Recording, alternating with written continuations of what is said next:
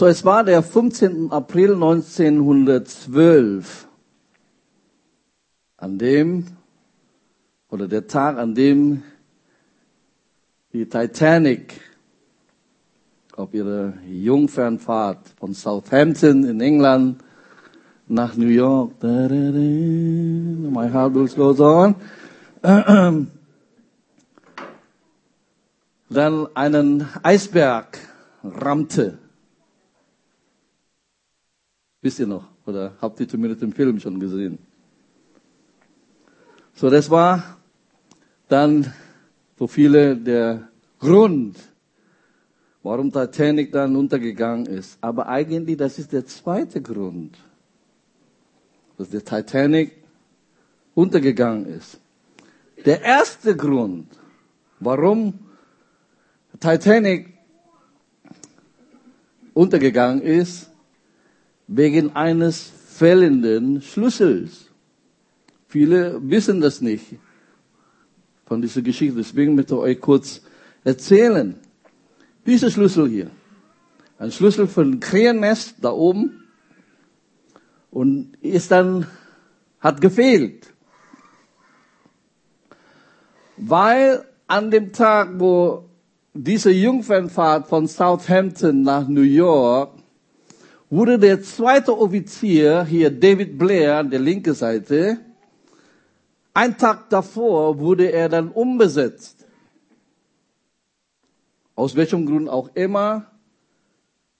Er hat diese Schlüssel, die wir gestern vorhin gesehen haben, mitgenommen. Er wurde umgesetzt auf einen anderen Schiff vielleicht. Und er hat diese Schlüssel für den Krähennest mitgenommen. Davor, also der Tag davor, haben, hat er den Fernglas dem Ausguck George Hawk gegeben, damit schon mal proben, oben auf den Krähennest mit dem Fernglas zu gucken. Alles probiert, alles super. Der George hat dann diese Fernglas wieder den David Blair gegeben und David Blair hat diese Fernglas in seine Kabine gestellt, abgeschlossen, den Schlüssel mitgenommen, aber dann hat er die Nachricht bekommen, er wurde umbesetzt. Also, als diese Jungfernfahrt dann den Lauf genommen hat, merkte er dann plötzlich gesagt, ja, wo ist dann hier der Fernglas?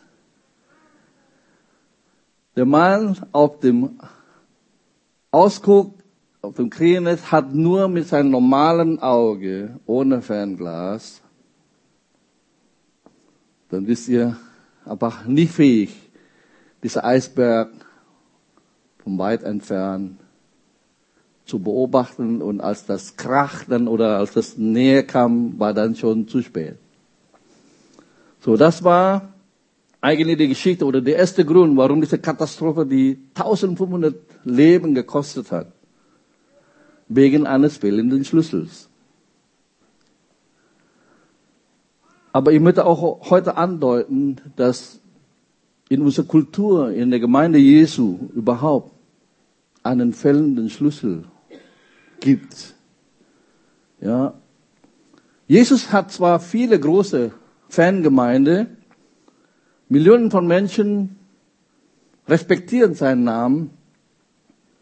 Aber das Problem ist, diese fehlende Schlüssel, zu wenig Jünger. Stimmt's? Können die mit mir da einig werden? Der fehlende Schlüssel für unsere Generation ist, Jesus hat zu wenig Jünger. Jesus hat große Fanbase, aber das ist nicht, was er sucht. Jesus sucht was? Jünger. Deswegen möchte ich heute darüber sprechen, was das bedeutet, ein Jünger im Reich Gottes zu sein. Ja? Weil diese Fehlen von Jüngern trägt dazu bei Chaos in unserer Kultur, Chaos in unserer Gesellschaft, zur Abwesenheit von Nachfolgern von Jesus ist, was meiner Meinung nach dieser Zusammenbruch unserer Gesellschaft, warum wir das zu beklagen haben. So, als Jesus von den Toten auferstanden ist, berief er eine Versammlung. Das ist das einzige Treffen, das er einberufen hat in diese Zwischenzeit von Auferstehung und Himmelfahrt, die in diese 40 Tage stattfand. Drei Gruppen nehmen teil an diesem Meeting. Stimmt's? Lesen wir Matthäus 28, Vers 16. Der erste ist, die elf Jünger aber gingen nach Galiläa an den Berg, wohin Jesus sie bestellt hatte. So, die elf Jünger waren da bei diesem Meeting. Okay? Und dann lesen wir in 1. Korinther Kapitel 15, Vers 6, danach erschien er mehr als 500 Brüdern auf einmal. So, das ist dann auch, glauben wir, dass bei diesem Meeting auf dem Ölberg, wo Jesus sich erschienen hat und 500 Brüder gleichzeitig hat Jesus erlebt. Aber dann lesen wir auch Matthäus 28, Vers 20, das kennt ihr alle. Und siehe, ich bin bei euch alle Tage bis zur Vollendung des Zeitalters. Okay, die Zeitalter sind noch nicht vorbei. Also bist du und bin ich, wir sind auch dabei. Wir sind auch eingeladen zu diesem Meeting. Wir, sind zwar nicht leibhaftig dabei, aber du bist mit eingeladen in diese drei Gruppen, wo Jesus auf dem Ölberg die sogenannte Auftrag, Missionsauftrag gegeben hat. Ja? Und das im Neuen Testament finden wir in fünf Büchern. Matthäus, Markus, Lukas, Johannes und Apostelgeschichte. Und Matthäus 28 ist der bekannteste, der große Missionsbefehl. Aber Jesus tat etwas, was im Vergleich mit den anderen nicht erwähnt wurde. Weil Jesus benutzt dieses Wort Mathetes, Jünger, in Matthäus 28. So, die Jünger waren skeptisch, die waren verwirrt, die haben viele Fragen, aber diese Fragen haben sie nicht aufgehalten, sondern die gingen auf diesem Meeting und Jesus hat gepredigt und Jesus machte die tiefgründigste Aussagen wie er gesagt hat. Und Jesus trat zu, er trat zu ihnen und redete mit ihnen und sprach, mir ist alle Macht gegeben im Himmel und auf Erden. So, alle Autorität ist mir sowohl in Ewigkeit als auch hier in dieser Zeit gegeben worden. Alle Autorität ist mir im süßen Jenseits und im bösen Hier und Jetzt ist mir gegeben worden. Das griechische Wort für Autorität ist das Wort exousia. Und es gibt einige Wörter, was Macht oder Autorität im Griechischen. Der bekannteste ist natürlich das Wort Dynamis woher unser Wort Dynamit herkommt, aber das ist nicht hier benutzt, sondern das Wort Exousia. Exousia bedeutet Macht in autorisierten Händen. Die legitime Ausübung von Autorität. Legitim, von Gott dem Vater gegeben. So. Wer schaut ab und an American Football? Wer kennt American Football? Ja. Halleluja. Vor zwei Wochen wollte ich nach München, aber als, als die ganze Sache mit, mit, mit äh, Eröffnung von Ticket, weil ich habe gesagt, in drei Minuten das Ding ausverkauft, die können drei Millionen Ticket verkaufen können in, in, in äh, Allianz Arena und ich habe alle Kanäle versucht, gesagt, ob ich noch eine Karte kriege, nichts geschafft. auf der erste große NFL in Deutschland. Aber wenn ihr American Football ein bisschen mitschaut und kennt, die Spieler sind jünger, stärker und schneller als die Referees, stimmt's? Die, die Referees sind älter, langsamer und fetter als die Spieler. so, die Spieler haben Dynamis. Die können den Referee schnell umhauen, stimmt? Aber die Referees, die Schiedsrichter haben Exousier. Weil die Schiedsrichter kann die Spieler aus dem Spiel herausnehmen.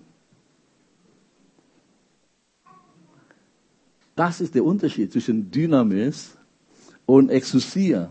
Weil ihnen wurde die Autorität gegeben worden, ja, das auszuüben, selbst wenn sie sich in einem Krisenumfeld befinden. Wenn irgendwo ein Tackle und so, und dann wird der Flagge gegeben und dann kann der sagen, Foul, Defense oder Foul Offense und dann wird Strafe und dann, der muss raus. Egal was der schimpfen kann, machen kann, der muss raus. Warum? Weil er Autorität hat. Und genau dieses Bild, Jesus hat diese Autorität bei sich. Und das ist alle rechtmäßige Autorität ist mir gegeben worden. Der Grund, wisst ihr warum? Vor ein paar Tagen ungefähr hat Jesus Satan am Kreuz was? Besiegt. Ja, danke für die Begeisterung. Ja? So, das ist das Bild. So, nehmen wir noch ein anderes Beispiel. Wenn du eine Knarre auf mich richten würdest, ja, das bedeutet, du würdest mich kontrollieren, stimmt's? Wenn du sagst, ich soll aufstehen, dann werde ich aufstehen. Wenn du sagst, ich soll hinsetzen, werde ich hinsetzen. Warum? Weil du in dem Fall Macht hast über mich. Und ich werde tun, was ich sage, weil wenn ich das nicht tue, was du sagst, dann werde ich das auch zu spüren bekommen. Aber wenn ich zufällig herausfinde, dass in deiner Knarre kein einzige Kugel gibt,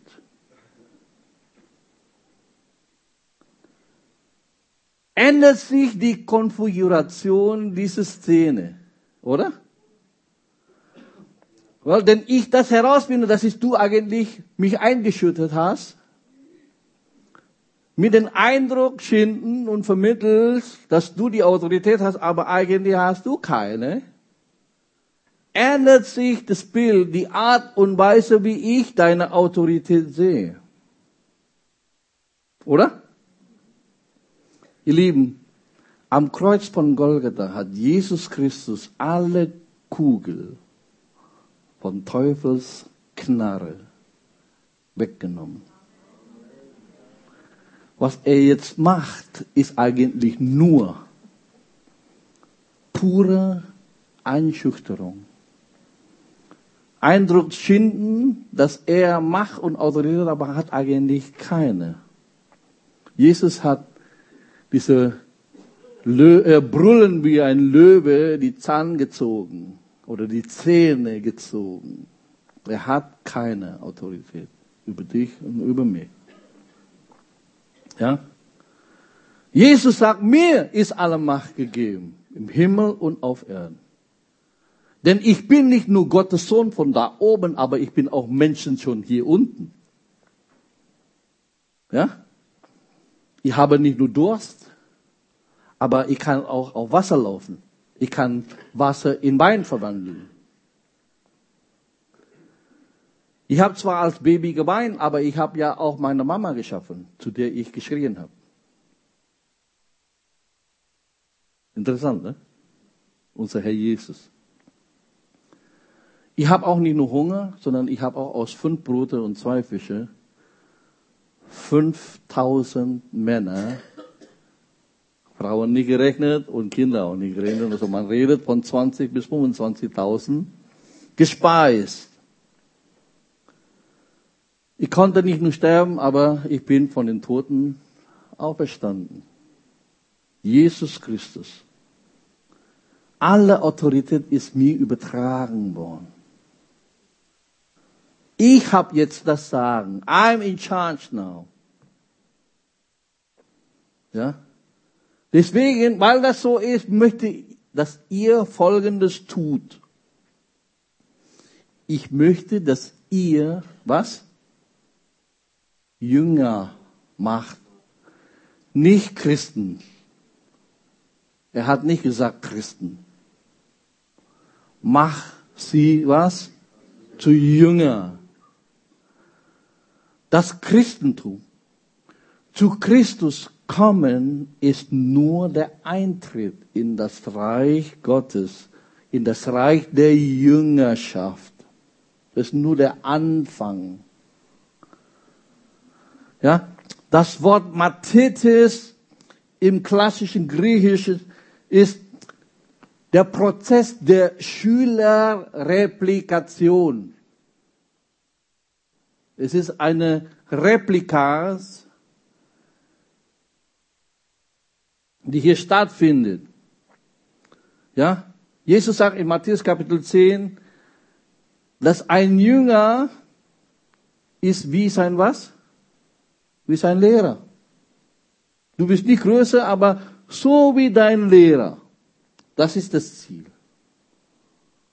Das größte Ziel Gottes mit dir, dass du wie Jesus sein.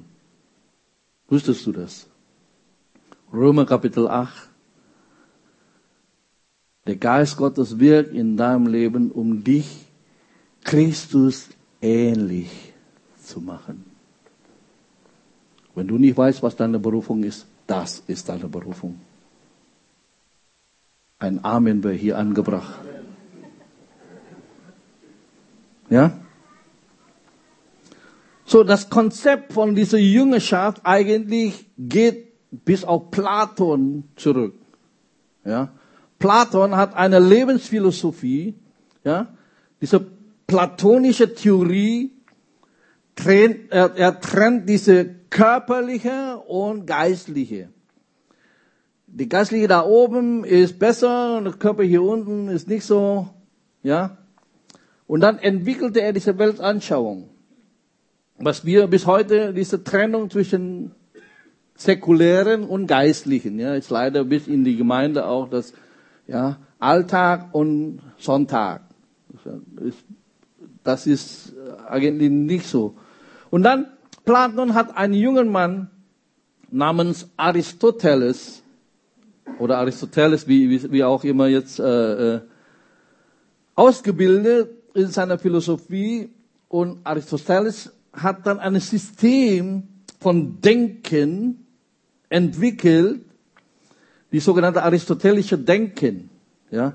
Er nahm das Denken von Platon, entwickelte es in einem System und macht daraus eine Ausbildung. Und er baut Schulen und nannte es bis heute eine Akademie. Die Akademie von Aristoteles, nämlich das Denken Platons zu reproduzieren. So, wenn man diese Akademie von Aristoteles besucht hat, lernt man Platons Denken. Das ist die Grundlage der Ausbildung. Interessant, dass, wenn ihr eure Geschichte noch kennt, die Hellenisierung von Rom. Rom war ja natürlich das Militärmacht, aber was ist die Kultur in Rom? Das Griechische. Das ist alles griechische Kultur, griechisches Denken. So.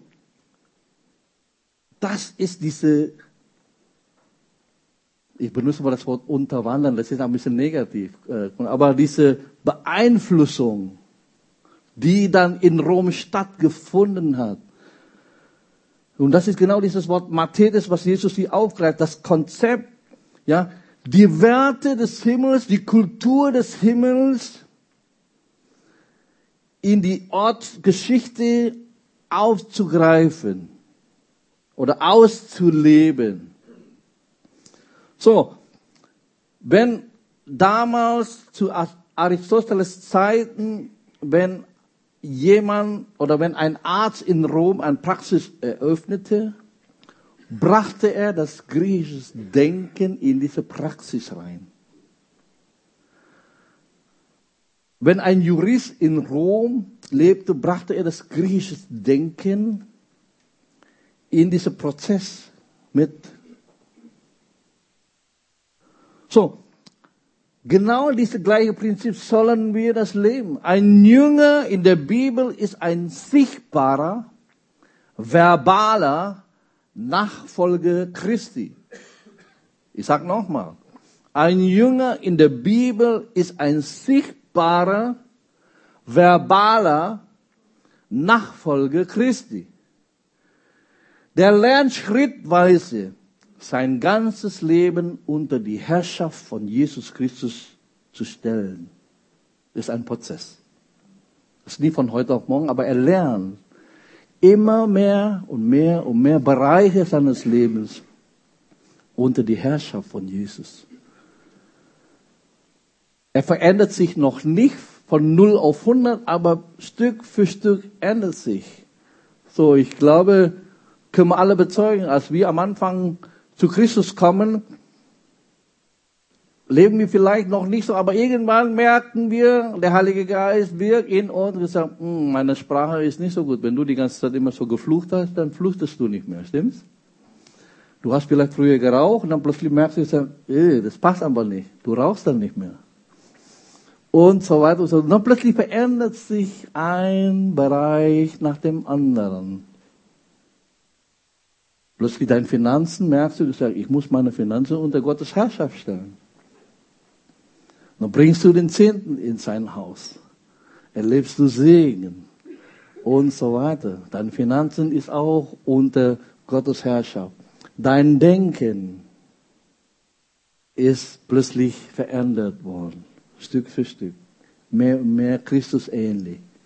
Das ist ein Prozess, wo du dein Leben unter die Herrschaft von Jesus Christus stellst. So, ein biblischer Königsreich Jünger ist eine Person, ein Mann, eine Frau, Teenager, ein Kind, eine Familie, eine Gemeinde,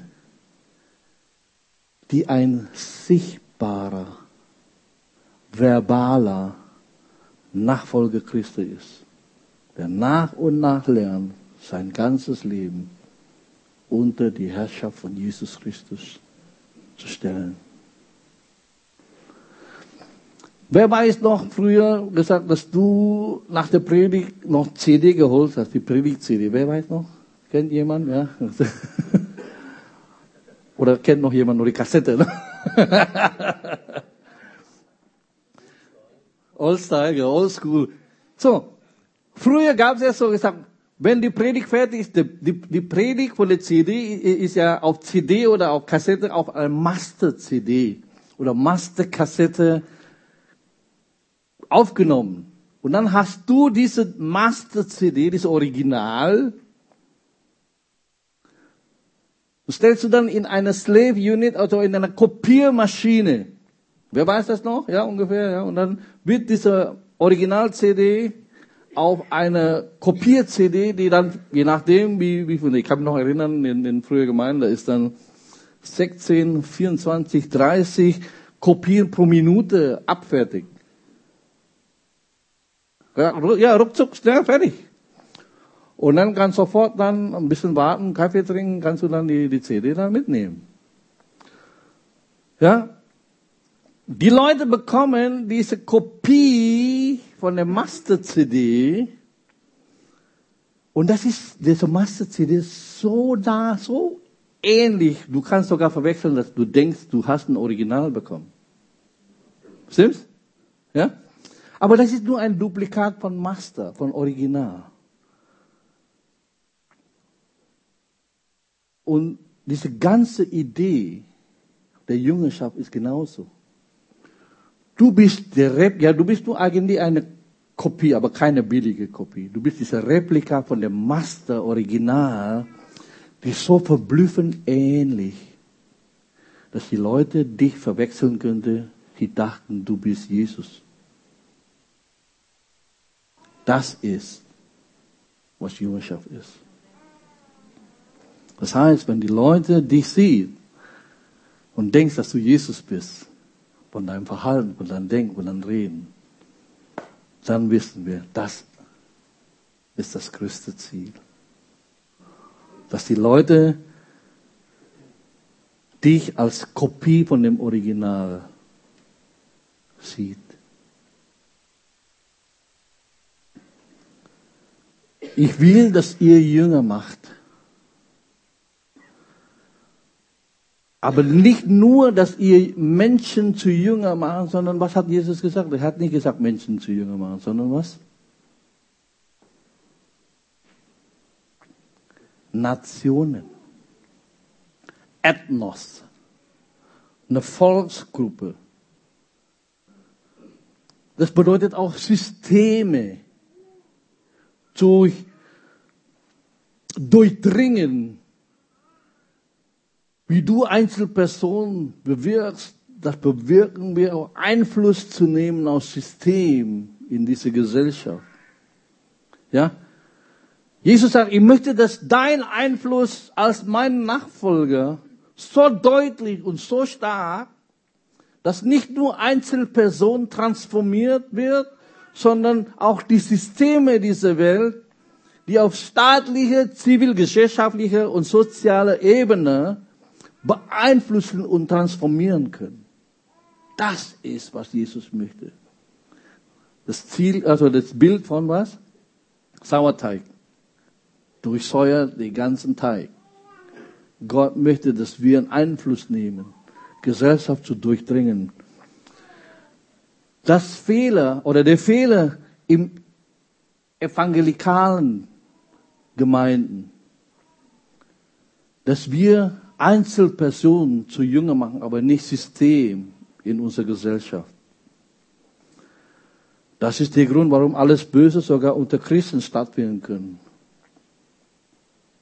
Rassenproblem, soziale Unterschiede, kulturelle Unterschiede. Wir haben versagt, das System zu beeinflussen und während Satan in massiver Ebene sich vervielfältigt, ist der Jüngerschaftsprozess in den Gemeinden so mickrig, so langsam im Vergleich. Das ist der Grund, warum eine kleine Gruppe die Ehe plötzlich anders definieren können, während die Gemeinde Jesu Gottesdienst abhalten. Stimmt's? Eine kleine Gruppe von Menschen hat die ganze System umgekrempelt. Warum? Weil wir das System nicht beeinflusst haben. Jesus sagt, mach die Nationen zu Jüngern. So die Frage ist, wie kann so etwas geschehen?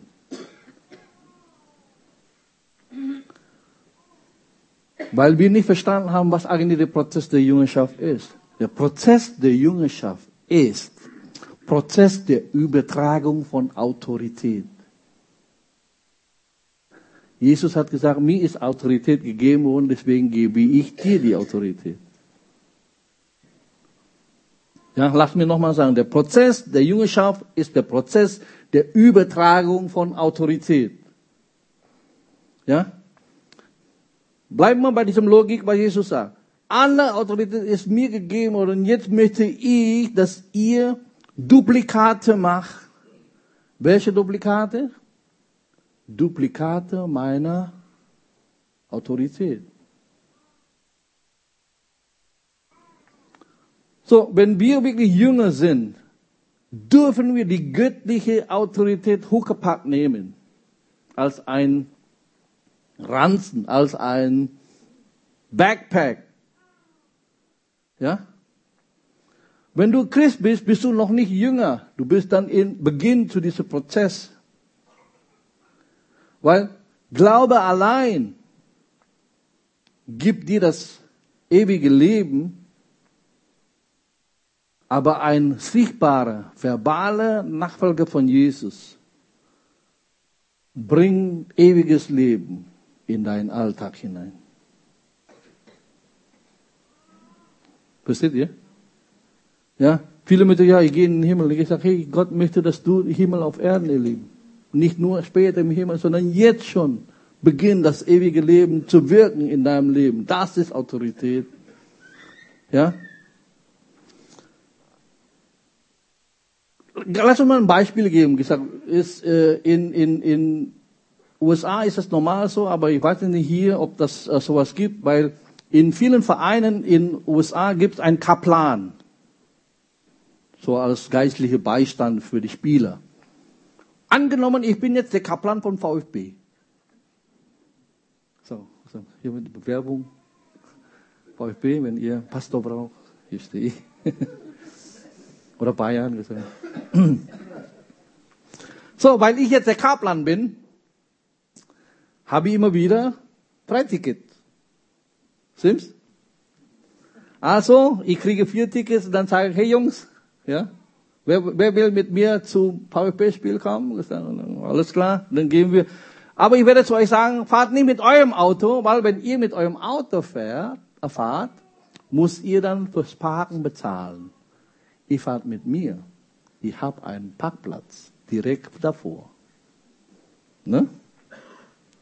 Also, komm mit mir und ich kann dann reinkommen.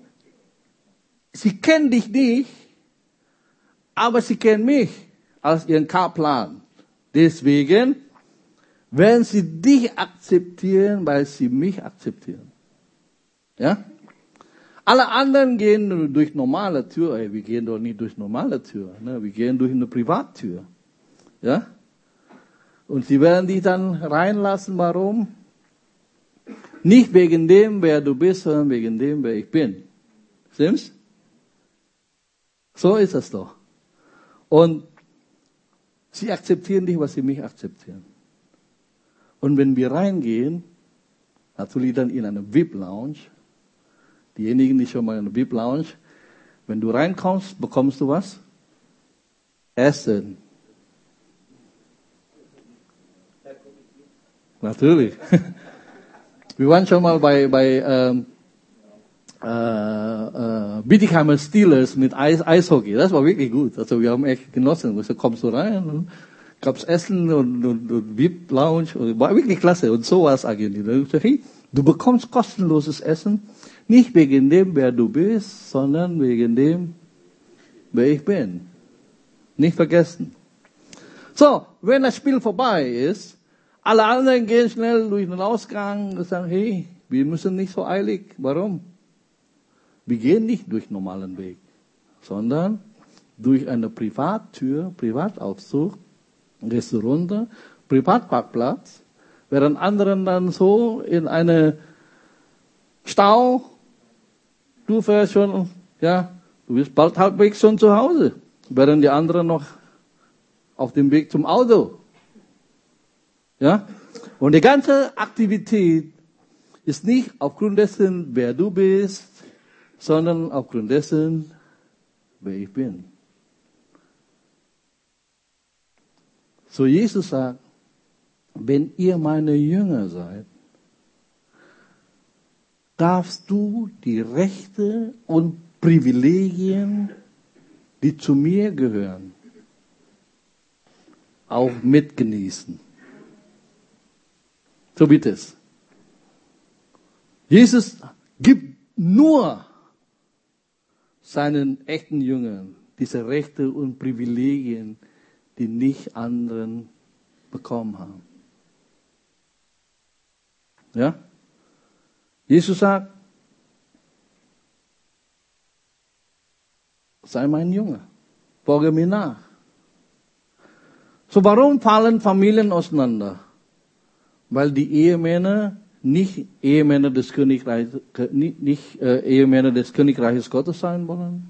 Die Ehefrauen wollen keine Frauen des Königreiches sein.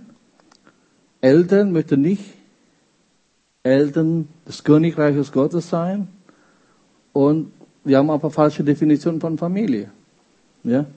Hey, Gott hat die Familie nicht geschaffen, damit du glücklich bist. Hallo? Das ist nicht das Ziel. Gott hat Familie geschaffen, nicht damit du glücklich bist. Glücklich sein ist nur Nebenprodukt. Aber das ist nicht das Ziel. Ja? Gott hat gesagt, ich werde euch segnen. Während ihr was? Regiert. Gott hat uns berufen zu regieren, zu herrschen. Stimmt's? Der Auftrag an Adam und an Eva zu herrschen. Und während sie das tun, werde ich dich segnen. Und viele verwechseln. Wir regieren nicht und möchten glücklich sein, möchten gesegnet sein. Passiert nicht. Aber Gott möchte, dass du regierst. Und dann, indem du regierst, werde ich dich segnen. Wie sagt man das? Erst die Arbeit, dann das Vergnügen. Zuerst die Pflicht und dann die Kür. So, das ist alles mit diesem Konzept der Jüngerschaft verbunden. Ja? Ein sichtbarer, verbaler Repräsentant Jesu Christi, der lernt allmählich sein Leben unter die Herrschaft von Jesus zu stellen. So. Und dann bekommt dieser Auftrag drei Partizipien im Griechischen. Drei Partizip. Macht, zu, ja, macht die Nation zu Jüngern und dann gibt er drei Partizipien. Und diese griechische Konstrukt eines Imperativs, es war ja ein Befehl, macht die Nationen zu Jüngern. Es ist ein Befehl. Und dieser Imperativ zusammen mit Partizip zusammengestellt, dann lehrt uns, dass dieser Konstrukt, dieser Partizip, die Methodik zur Ausführung dieses Befehls ist. Interessant, wenn Gott dir einen Befehl gibt, zeigt er dir, wie du das machen sollst. Er lässt uns nicht, nicht im Dunkeln tappen, um herauszufinden, wie machen wir das. Gott hat uns befohlen, macht die Nationen zu Jüngern und dann zeigt er uns die Methode, wie wir das machen sollen. Das kennt ihr. Geht, lehrt und was noch? Kauft. Mhm.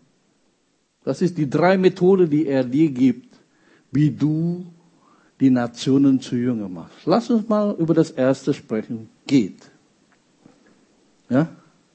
So, du kannst das Wort im Griechischen, in Hebräischen, in Aramäischen, in Urgitischen studierst.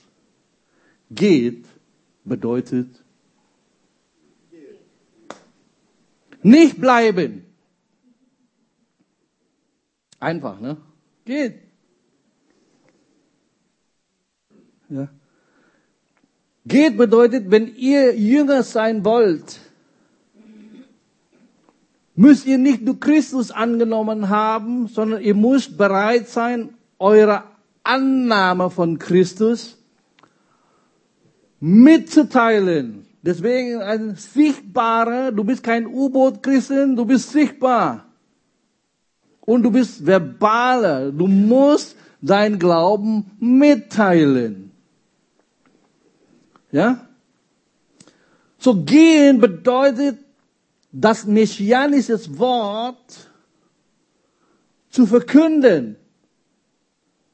Ja? Wenn du deinen Glauben nicht teilst, kannst du nicht seine Jünger sein. Wenn du deinen Glauben nicht teilst, kannst du nicht sein Jünger sein. Wenn du deinen Glauben nicht teilst, wenn das Christentum für dich nur Privatsache ist, nur einfach für dich behalten, dann hast du dich selber disqualifiziert. Das ist schon knallhart. Ja? Du hast dich selber disqualifiziert, ein Jünger zu sein. Geht, sagt Jesus. Ja, diese messianische Botschaft zu überbringen, dass Messias gekommen ist. Tut Buße und geht um und glaubt an das Evangelium. Matthäus Kapitel 10. Der Messias ist gekommen. Jesus ist gekommen. Deswegen müssen wir das verkündigen. Erlaubt mir, euch eine Frage zu stellen. Wenn ihr an eurem Arbeitsplatz beschuldigt werdet, ein Christ zu sein, gäbe es genug Beweise, um euch zu verurteilen. Oder würdest du von allen Anschuldigungen freigesprochen werden, weil keiner mitbekommen hat, wer du bist? Ja? Du bist ein christlicher Geheimagent. Ein spiritueller BND-Mitarbeiter. Bundesnachrichtendienst ne? oder CIA oder KGB, was auch immer. Oder ein Tarnagent zu sein, ein U-Boot-Christen, weil du keine eindeutige Repräsentant bist. Du bist nicht eindeutig, du bist so Grauzone. Du, du kannst, ja,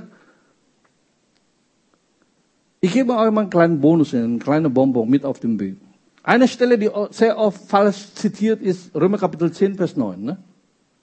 Wenn du mit deinem Mund bekennst, dass Jesus Christus der Herr ist und in deinem Herzen glaubst, dass Gott ihn auf, von den Toten auferweckt hat, dann wirst du gerettet werden.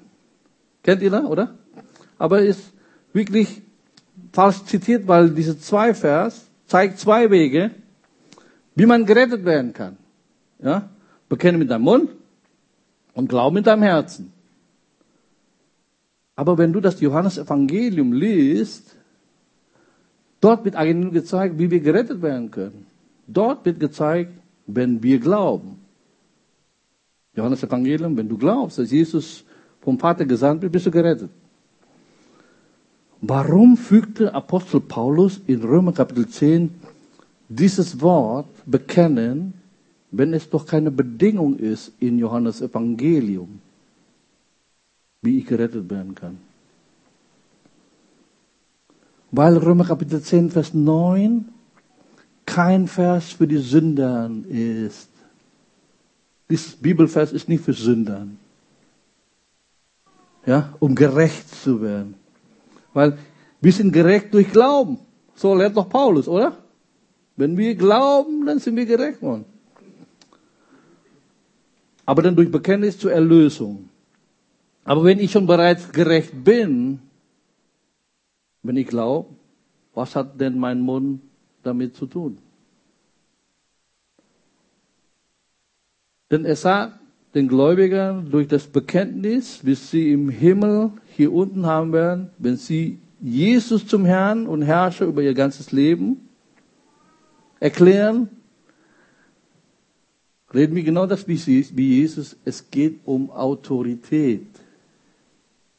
Nicht um Erlösung, sondern um Autorität. Ein Ort der Autorität. Deswegen durch Bekenntnis ist Autorität da. Ja? Wenn ihr also Jesus Christus nicht bekennt, sagt Matthäus Kapitel 10, was? Wenn ihr mich vor Menschen nicht bekennt, werde ich was? Euch nicht von meinem Vater bekennen. Oder? Aber wenn ihr mich vom Menschen bekennt, werde ich auch euch vom Vater im Himmel bekennen. Ihr Lieben, ein erhörtes Gebet ist an das Bekenntnis gebunden. Nochmal, ein erhörtes Gebet ist an das Bekenntnis gebunden. Weil wenn du ihn nicht anerkennst, ja, wenn du ihn anrufst, Jesus hat auch nicht viel zu sagen über dich, oder? Wenn du ihn nicht bekennst, wie, wie, wie, geht das? Du musst bereit sein, wirklich zu gehen und ein klar definierter Repräsentant zu sein. Das ist, was hier mit gehen gemeint. Zweitens, tauft. Menschen zu taufen bedeutet nicht, dass du sie nass machen. Das ist nur das Produkt. Aber das griechische Wort Baptizo in biblischen Tagen ist eigentlich für Färber äh, Gebrauch, für Färber. Wenn eine Mutter ein rosafarbenes Kleid für seine Tochter machen wollte, brachte sie ein Tuch zu einem Färber, der das Tuch dann in diese rosafarbene äh, Farbstoff tauchte, es aufhängte und trocknen ließ. So, jetzt ist der Stoff, der früher grau war vielleicht, jetzt ist es pink oder rosa. Das ist ein kleines Mädchen. So, es war also der Farbstoff, den der Färber eintauchte, um die Farbe zu erhalten. Dieser Eintauchen in dieser Farbstoff ist Baptizo. Ja? Der Färber hat das Tuch in das Farbstoff getauft, hineingetaucht. So, wenn Paulus in Römer Kapitel 6, Vers 1 bis 4 über Taufe erklärt, ihr seid auf sein Leben getauft worden und ihr seid jetzt mit ihm auferweckt worden. So, das synonyme Wort für Taufe bedeutet eigentlich was? Identifikation. Du hast mit Jesus identifiziert. Stimmt's? Ich identifiziere mich mit Christus. Mit seinem Leben, mit seinem Tod, dass ich jetzt, wie er gestorben ist, so bin ich gestorben. Und weil er gestorben ist, er begraben, bin ich auch begraben im Wasser. Und wenn ich aus dem Wasser rausgehe, wie Christus von den Toten auferweckt worden, so bin ich auch mit auferweckt worden in das Neuheit des Lebens. Ich identifiziere mich mit Christus. Und das ist es. Ja, wenn wir Menschen taufen, bedeutet das, dass wir diesen Taufbefehl von Jesus sich hineinlegen. Aber diese Taufe ist ja nur Symbol, genauso wie diese Ehering. Ja? Mit dem Ehering wird man nicht verheiratet, sondern ich lasse nur anderen wissen, dass ich was? Verheiratet bin. Nur ein Symbol. Das ist genauso mit der Taufe. Ja. Aber diese identifizierbar christlich. Du bist eigentlich, so müssen wir alle sehr schnell identifizierbar sein. Man muss sofort wissen, ob du Christ bist oder nicht Christ bist. Beim Sehen muss man sofort. Und dann, Gott möchte, dass wir auch erkennbar trinitarisch sind. Dreifaltig. Tauf sie auf den Namen, interessant, eine Singular, aber dann mit drei Pronomen. Grammatik zwar irgendwie komisch. Vater, Sohn, Heiliger Geist. Es sei denn, diese drei eins ist, ne? Gott als drei, äh, drei gleichwertige Personen. Wie Brezel, ne? Mit drei Löchern. Der erste Loch ist nicht das zweite Loch, das zweite Loch ist nicht das dritte Loch, aber alle zusammen ist verbunden mit einem Teig. Und so ist eigentlich auch unser Gott sein, gleich im Wesen, aber doch Unterschiede in Persönlichkeit. Der Vater ist nicht der Sohn, der Sohn ist nicht der Heilige Geist, aber alle sind durch die göttliche Natur miteinander verbunden. Ich möchte, dass ihr sie trinitarisch identifizieren. Was bedeutet das? Bedeutet so, wenn du Arzt bist, Ähnlich jetzt wie diese Gedanken von Platon und Aristoteles. Wenn du Arzt bist, bist du nicht nur einfach Arzt, sondern du bist Gottes Vertreter im medizinischen Bereich, damit die Menschen um dich herum Gott sehen kann, wie er Menschen hilft. Durch dich. Wenn du ein Ingenieur bist, bist du nicht nur einfach ein Ingenieur, sondern du bist Ingenieur in deinem Bereich, um Menschen um dich herum zeigen, wie Gott durch dich wird. Wenn du im Außendienst bist, bist du nicht nur beim Außendienst, sondern wenn du mit Kunden, dass die Kunden wissen, Gott, wie Gott, wie Gott zu Menschen redet durch dich. Das ist diese Gedanken von, den, von der Taufe. Du bist ein anschaulicher Repräsentant des trinitarischen Gottes der Bibel. Wie Gott ist. Das ist was bedeutet. Du bist identifizierbar. Du bist Repräsentant des Königs. Und das ist diese Übertragung von Autorität. Gott überträgt seine Autorität zu dir. Du kannst das Huckepack nehmen. Letztens, lehrt sie halten. Das dritte Pazit. Was sollst du dann lernen? Pneumatologie, Christologie, Ekklesiologie, Eschatologie. Nein. Ja? Lehrt sie zu halten, was ich was? Was ich dir geboten habe. Ja?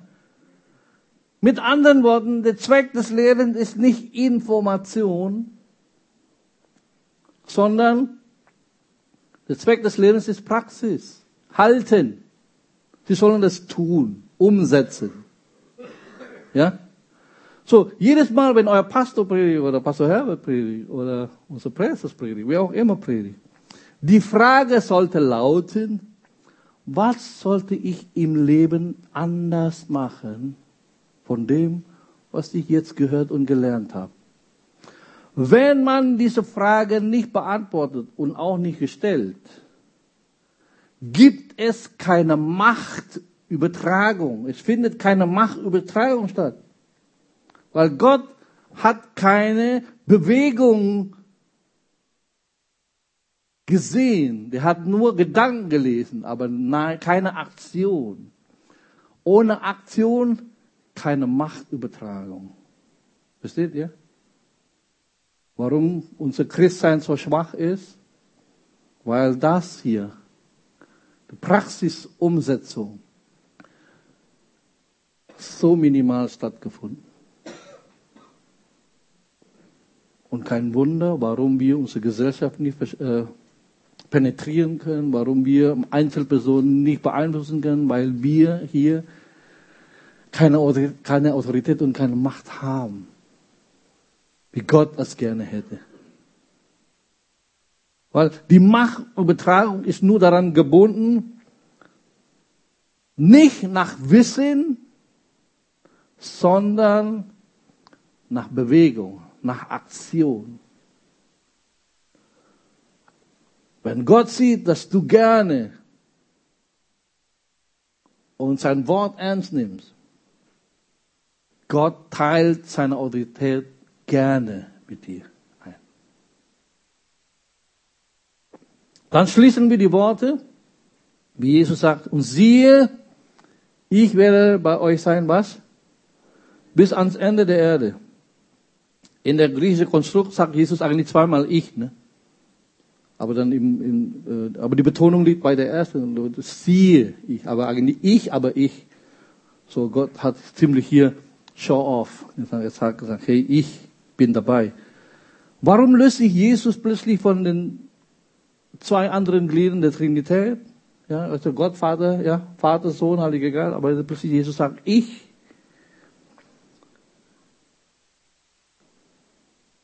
weil er dir Macht übertragen hat. Dieser Bibelvers, ich werde mit dir sein bis ans Ende der Erde, ist nicht das Wort, wenn du krank bist oder wenn du gerade traurig bist. Das ist nicht das Wort dafür. Es gibt eine andere Bibelstelle dafür. Ich werde bei euch sein, ist nur die Verheißung für diejenigen, die jünger sind und jünger machen. Das ist nicht für, dass du jedes Mal, äh, Jesus, du bist bei mir, bist, äh, nein. Der Kontext ist klar. Dieses Wort ist nur diese Machtübertragung. Gott gibt Autorität. Gott ist nur bei denen bis ans Ende der Erde, der das tut. Punkt. Deswegen möchte ich wirklich hier euch helfen, ja. Jesus hat nicht zu allen seinen Kindern gleiche Beziehung. Ja, wenn du sagst, Gott, ich sage, nein, Jesus hat nicht gleiche Beziehung zu jedem. Weil es geht nicht um Gleichberechtigung, Machtverteilung. Nein. Es gibt leider eine Unterschiede. Weil es hängt von dir ab, ob du das tust oder nicht. Wenn du es nicht tust, dann bleibt diese Machtübertragung nicht stattgefunden. Viele glauben an Jesus, Johannes Kapitel 2, nach dieser Hochzeit zu Kana, aber Jesus hat ihnen nicht anvertraut, weil sie nicht ernsthaft waren. Jesus erkannte sie alle, sagte hier. So, deswegen möchte ich dich herausfordern heute Morgen, jetzt zum Schluss hier. Nicht nur gerettet zu werden, sondern, ja, nicht nur in die Gemeinde zu gehen, sondern wirklich Jünger des Königreiches Gottes zu sein. Geh den ganzen Weg mit Jesus. Nimm sein Wort ernst. So, allerletzte Frage. Du hast vielleicht das Deutschlandspiel gesehen. Du hast mitgefiebert. 90 plus, was weiß ich. Und dann hinterher noch so die Zusammenfassung gesehen. Und noch die Interview und was weiß ich, ja. Und bei der Arbeit hast du vielleicht noch daran, äh, darüber gesprochen. Aber lass mich mal wirklich fragen. Was hat die Nationalmannschaft in letzter Zeit für dich getan? Hallo? Gar nicht. Aber ich möchte dir heute unterbreiten, dass Jesus Christus, der König der Könige und Herr aller Herren, der von den Toten auferstanden ist, er ist doch wert, angebetet zu werden. Dass du ihm unterordnest. Er ist doch wert, dass du ihm nachfolgst, damit du Autorität des Himmels erlebst in deinem Alltag. Wie er dich gebraucht einen Unterschied zu machen. Werde doch ein Jünger in seinem Königreich. Amen. Lass uns beten. Was hat der Heilige Geist zu dir gesprochen durch diese Botschaft?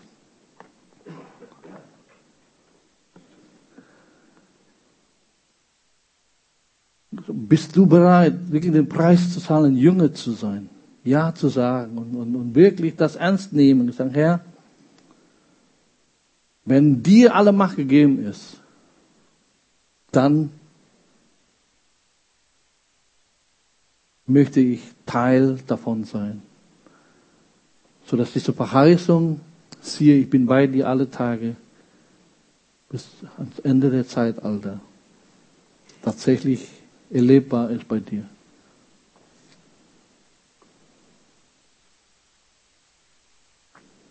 Es ist ein Prozess, aber ich möchte wirklich heute anstoßen.